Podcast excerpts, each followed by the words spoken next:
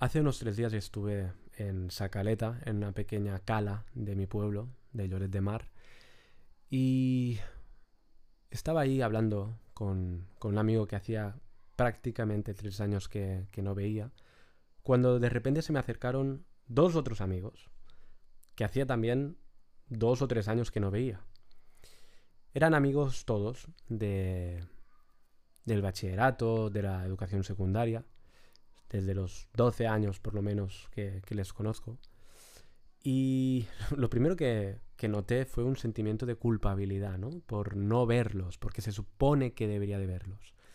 Y lo primero que me, sobre todo ella, me, empezó como a dejar como, como mensajes indirectos, ¿no? De, mm, deberías haberme visto, deberías haber preguntado por mí.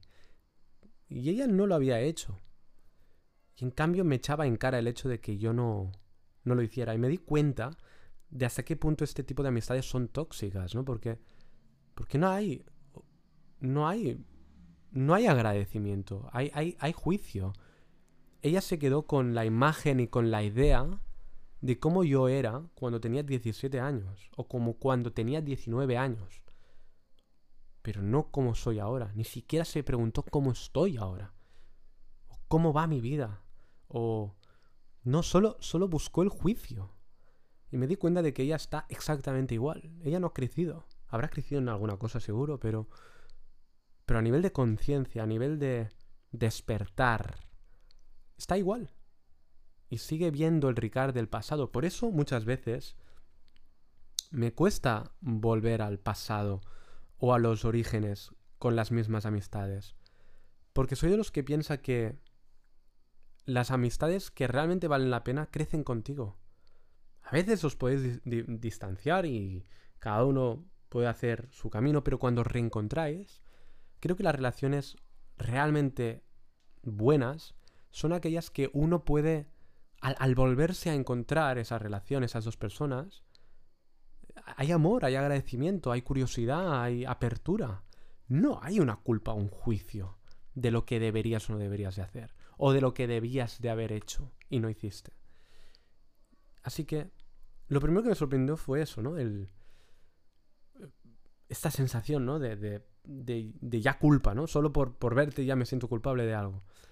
Pero lo más divertido y a lo que venía hoy con este pequeño audio era que después ella me... Bueno, no sé cómo salió que me preguntaron pues qué hacía con mi vida y dije pues que había vuelto a la universidad y ella empezó a despotricar conmigo, empezó a dejar como, como de, forma cínica, ¿no? De forma irónica.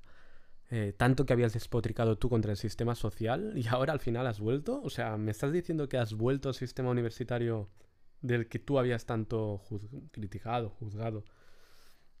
Y me quedé como, como callado, ¿no? Evidentemente, pues cuando hace tres años que no ves a alguien y la segunda cosa que te dice es esta, la primera la culpa, la segunda un juicio sobre lo que deberías o no deberías de, haber hecho en el pasado otra vez. Fue muy, muy divertido porque ante mi silencio y mi, mi, bueno, me cerré, ¿no? Me, mi cerradura, no sé cómo explicar esto. Luego, el otro chaval que se había acercado dijo, bueno, a veces hay que dejar la soberbia, hay que dejar el orgullo a un lado yo puso, puse entre paréntesis en mi cabeza para hacer lo que debes de hacer o lo que deberías de haber hecho hace cuatro años, ¿no? Nadie entendió mi decisión de dejar el sistema universitario y me doy cuenta de que ese grupo social todavía no lo entiende. Todavía no lo entiende porque y por eso no están en mi vida. Son conocidos. Yo antes creo que he mencionado que eran amigos. En realidad son conocidos porque no, conocen quién soy ahora. Igual que tampoco conozco quiénes son ellos. Pero trato de no juzgarlos, procuro no juzgarlos. Y si lo hago, que probablemente lo haya hecho en muchas ocasiones, es para, para tomar conciencia de qué es lo que estoy proyectando en ellos, que no me permito ser yo hoy. Si yo veo que son cínicos conmigo, es que quizá yo estoy, yo estoy siendo cínico conmigo mismo. Si yo veo su propio juicio, en mí, es que yo seguramente también me habré criticado así conmigo mismo. Así que puedo usar sus espejos para yo crecer, pero no para proyectar mi mierda en ellos. O al menos eso es lo que, lo que procuro. Y con el tema universitario, después de estos dos mensajes, ¿no? De, después de tanto tiempo ahí criticando, juzgando, y luego el otro diciendo, hay que dejar la soberbia a un lado a veces. Bueno, hubo esa sonrisa y prácticamente nadie dijo nada, yo no contesté. Pero pues a veces uno quiere contestar y simplemente no sabe cómo hacerlo, ¿no? Y ahora hablando con otra amiga mía por WhatsApp, pues me ha salido, me ha nacido de nuevo volver a hablar del tema universitario. Creo que inicialmente, originariamente, los sistemas universitarios, los, las carreras universitarias, no dejan de ser em, creaciones, no dejan de ser, em, pues sí, creaciones que varios locos en su momento pues decidieron construir. ¿A qué me refiero? Me refiero a que seguramente habría gente eh, joven o mayor, no lo sé, que fruto de una vocación, fruto de, una inspiración, de, un, de algo que les motivaba mucho, ¿no? Eh, ellos empezaron a hacer búsquedas, ya fueran científicas, ya fueran pues, simplemente académicas, filosóficas, lo que fuera, en cualquier ámbito de carrera universitaria, y hallaron un nuevo camino, decidieron crear un nuevo camino, para ellos mismos. Y al trazar ese nuevo camino, para sí mismos, que no existía antes, decidieron luego sistematizarlo para que otros pudieran recorrer el mismo camino de una forma mucho más fácil. Eso es lo que mucha gente hace cuando uno descubre cualquier medicina o cuando alguien construye o un método de lo que sea. Hay gente que lo patenta, hay gente que simplemente pues luego forma, ¿no? Por ejemplo, estoy pensando ahora en bioneuromoción, ¿no? Eh, yo qué sé, Enrique Corbera, ¿no? Que él fue trazando su propio camino hasta descubrir su método de cómo acompañar a personas y luego decidió sistematizarlo para que otras personas pudieran hacer exactamente lo mismo. Al final son genios, son gente loca que vienen de diferentes mundos, ya sea el más científico, el más espiritual, el más filosófico, el más humanista, el más social, no importa, que se atrevieron a hacer cambios en su vida, que decidieron emprender su propio sendero y que luego simplemente sistematizaron eso para ayudar a que otras personas hicieran el mismo camino. Y esas personas que hallaron esos caminos, luego pues te dan un te daban un certificado pues conforme tú tienes el conocimiento y la experiencia o más que la experiencia yo diría el conocimiento de que eh, pues sabes aplicar ciertos conceptos en esas materias concretas ¿no?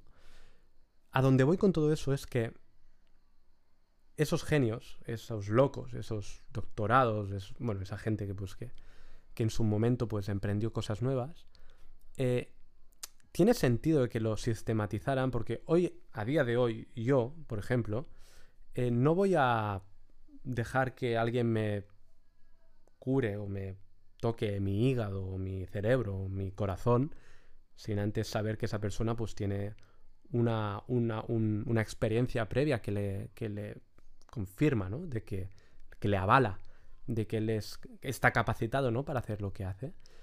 Pero así como con carreras como medicina, eh, sobre todo con la medicina eh, más, la cirugía, ¿no? Eh, estamos hablando de cosas más tangibles, terrenales, es a día de hoy totalmente necesario que haya una, una certificación, una, un, aval para que esas personas hagan su trabajo. También pienso que en muchos casos, no es necesario. Por ejemplo, pienso ahora en la carrera de economía, que estaba hablando ahora antes con mi, con mi amiga por WhatsApp, ¿no? Hostia, yo lo estaba pensando, ¿no? Y, en mi cabeza yo, yo, iba como reflexionando. A ver, por ejemplo, en ADE, ¿no? La, la carrera de Administración y Dirección de Empresas. Hostia, te enseñan de todo, y lo sé porque hay gente que la ha cursado y luego pues Mm, han querido emprender algo y se han dado cuenta de que todo lo que habían eh, aprendido en la carrera universitaria prácticamente no le, habían no le había servido absolutamente de nada, pues al final te das cuenta de que, de que esas carreras han quedado completamente anticuadas y completamente desconectadas del mundo real en el que estamos viviendo. O pienso, por ejemplo, en, no sé, eh, en filosofía, ¿no? Estas carreras más humanistas. O sea, filosofía debería de ser una práctica. pero una práctica no solo de leer, entender, comprender y luego vomitar y comparar entre filósofos. Si fue Sócrates o Platón o Aristóteles o su puta madre. O sea, ¿qué más da? O sea, lo, lo interesante es que tú tú, por ti mismo, para mí la filosofía debería servir para eso. O sea, no para que yo ahora me crea que soy mm, de la escuela de Sócrates o me considere un estoico, ¿no? O sea, yo soy yo con toda mi mierda, con toda mi luz, y decido en los espejos de esos filósofos, que si os dais cuenta y algún día vais a leer algo, veréis que ellos no pretendían llegar a ningún sitio, o sea, ellos simplemente cuestionaban, filosofaban, ellos, y digo ellos porque, pues, por suerte o desgracia, al menos lo, que nos ha llegado, todos los filósofos importantes han sido hombres a lo largo de la historia, por, por, un tema de patriarcado total y de machismo y todo lo que tú quieras, pero bueno, por eso digo ellos. El punto está en que, que, que eso, esos filósofos, o sea, eh, yo creo que lo interesante es que cada uno tome conciencia de qué es útil en su vida. O sea, la filosofía es la, el amor a la sabiduría. Y la sabiduría para mí se encuentra dentro. Eso es un juicio mío. Sí, es verdad. Pero yo creo que la sabiduría se encuentra dentro, no fuera de nosotros. Convertir la filosofía en un diccionario de conocimiento de diferentes pues, sabios, vamos a decirlo así, ¿no? filósofos, y entrar en debates entre quién es mejor o quién es peor o... Me parece estúpido. Me parece totalmente estúpido. Entonces, incluso para la abogacía, ¿no? Actualmente, a día de hoy, seguimos en... O sea, yo veo los de derecho que están cerca de mí, ¿no? Y se leen unos textacos que evidentemente si les gusta, pues, oye, genial, ¿no? Pero... Pero veo, yo sigo pensando desde fuera de que... Mm, y van a venir, ¿eh? Robots que vayan a convertir, o sea, la, ley y van a ser muchos más justos, mucho más ecuánimes de lo que podemos llegar a ser los humanos. De hecho, ya hay en ciertas administraciones públicas, por ejemplo, ciertos robots que incluso ya hacen de jueces con errores, porque al final no dejan de ser algoritmos. Pero yo, creo que un humano no ha venido aquí a, a por ejemplo, a, a, estudiar, a memorizar solo, sino que ha venido a compartir, a reflexionar, a cuestionar, a pensar, a sentir a crear.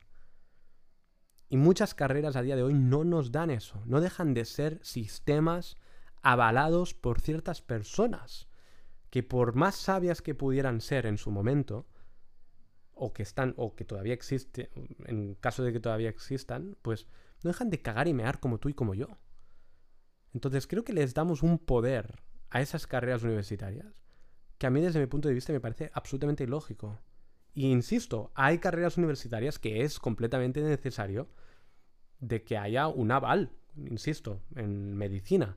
Y aún así, también cuestionaría si la medicina que tenemos a día de hoy mm, es la, la que realmente nos está sanando. Porque a mí también me hace mucha gracia cuando me dicen a veces, no, es que yo vengo de. Yo soy profesional de la salud. Bueno, pero. Por ejemplo, ¿qué, ¿qué ocurre con la medicina oriental? ¿O qué ocurre con la psicología, no? ¿O qué ocurre con prácticas más espirituales? ¿Ya no forman parte? Fijaros en los marcos en los que vivimos, ¿no? Por ejemplo, con el tema de la salud, ¿no? Hay la salud y luego hay la salud mental. O sea, yo puedo ser un profesional de la salud yo, básicamente, lo que hago en mi vida es ser un comerciante de farmacéuticas, de pues recetar paracetamoles, paracetamols, ibuprofenos y hostias en vinagre paracetamoles. en fin. Y luego, y luego por otro lado, está el, el, el, Hostia, salud mental. Ni siquiera salud emocional, o sea, salud mental. O sea, a través de tus pensamientos como si el, cerebro fuera pues un CPU solo, ¿no? Tú metes ahí creencias y todo cambia, ¿no? Como la psicología positiva, ¿no? Tú piensa bien, tú piensa positivo y todo, todo cambiará. Hostia, eh, creo que estamos como muy divididos, como muy... como en una esquizofrenia interior. Y creo que cada vez estamos más polarizados y nos hemos olvidado de algo que, curiosamente, en la antigüedad, pues sí estaba, que era esa parte holística, ¿no? El que era astrólogo también era astrónomo. O el que era astrónomo también era astrólogo. Lo eran todo. El que era filósofo también era pintor, pero también era el que estudiaba, pues yo qué sé, las matemáticas. O sea, todo estaba mucho más unido. Ahora nos hemos querido especializar tanto, tanto, tanto, tanto, que nos hemos olvidado de quiénes realmente somos. Nos hemos olvidado de que todo empieza y acaba en qué hacemos en esta existencia humana. Y como no tenemos ni idea, tratamos de seguir acumulando conocimiento avalado por otros, buscando una seguridad ficticia que nos dicen lo que debemos de hacer para sentirnos aceptados por un rebaño social que nos indica que tenemos que ir por esa dirección. Cuando quizá todo nuestro cuerpo y toda nuestra voz interior, toda nuestra acción interior, voz, voz y vocación, acción y voz, nos está diciendo totalmente lo contrario. El rebaño va para la derecha y tú quizá vas por la derecha por vocación, pero quizá no. Y eso es lo que te caga, eso es lo que te aterra, seguir los dictados de tu corazón. Así que, resumiendo esta charla al aire, mientras estoy yo aquí sentado en mi, en mi, en mi cama, reflexionar sobre eso. No os estoy diciendo que sigáis o no sigáis esa carrera universitaria. Evidentemente, a día de hoy, para ciertas materias o para ciertas para ciertas acciones, para ciertos trabajos, pues es absolutamente necesario, ¿no? El, el, el, tener esa carrera universitaria y aplicar los conocimientos que ahí te indican. Pero, pero nos cerramos. Tratamos también muchas veces, muchos jóvenes, de, tratamos de, encajar en una carrera universitaria. Tratamos de decir, yo soy filósofo, yo soy politólogo, yo soy científico, yo soy lo que sea, ¿no? Cuando en realidad de lo que se trata para mí es de, en vez de buscar afuera lo que está supuestamente bien, es observar dentro quién, quién eres, sobre todo quién no eres. Para mí, de hecho, se trata de descubrir quién no eres afuera para ver lo poco real que hay en ti, lo, esencial que hay en ti, lo invisible a los ojos. Y ahí vas a ver tus talentos. Y ya vas a ir viendo, como he hecho yo, a posteriori, cómo encauzas tu camino y cómo usas el sistema a tu favor. Pero ya no es el sistema el que te controla, ya no es la carrera universitaria la que te controla. Si yo mañana no acabo la carrera universitaria, yo sé quién soy. Sé perfectamente quién soy. Ahora bien, uso esa carrera universitaria para luego tener un máster para ser profesor, tener un trabajo vehículo para que yo, para que eso me sostenga económicamente y pueda hacer yo mi proceso de individuación para luego yo dedicarme a lo que yo quiero y lanzarme a mi mayor estrella polar. Entonces, estoy usando el sistema a mi favor. Pero no me he perdido en el sistema. Porque ya me perdí con 19 años. Y eso es lo que pocos jóvenes entendemos. Creemos que el sistema universitario nos define. Creemos que las notas que sacamos nos definen. Creemos que los comentarios de los profesores nos definen. Creemos que los comentarios que hacen nuestros padres de sistemas académicos creados por esos genios del pasado nos definen. Y eso es una puta mentira. Así que nada, después de esta pequeña reflexión movidita, intensa, me toca muy de cerca este tema, el tema universitario, pues os deseo que paséis una buena tarde, una buena noche o un buen día depende de dónde, esté, de dónde estéis y de cuándo lo escuchéis. Así que nada, cuidaros mucho, recordad quiénes no sois y jamás defináis vuestra existencia por una puta carrera universitaria. Adiós.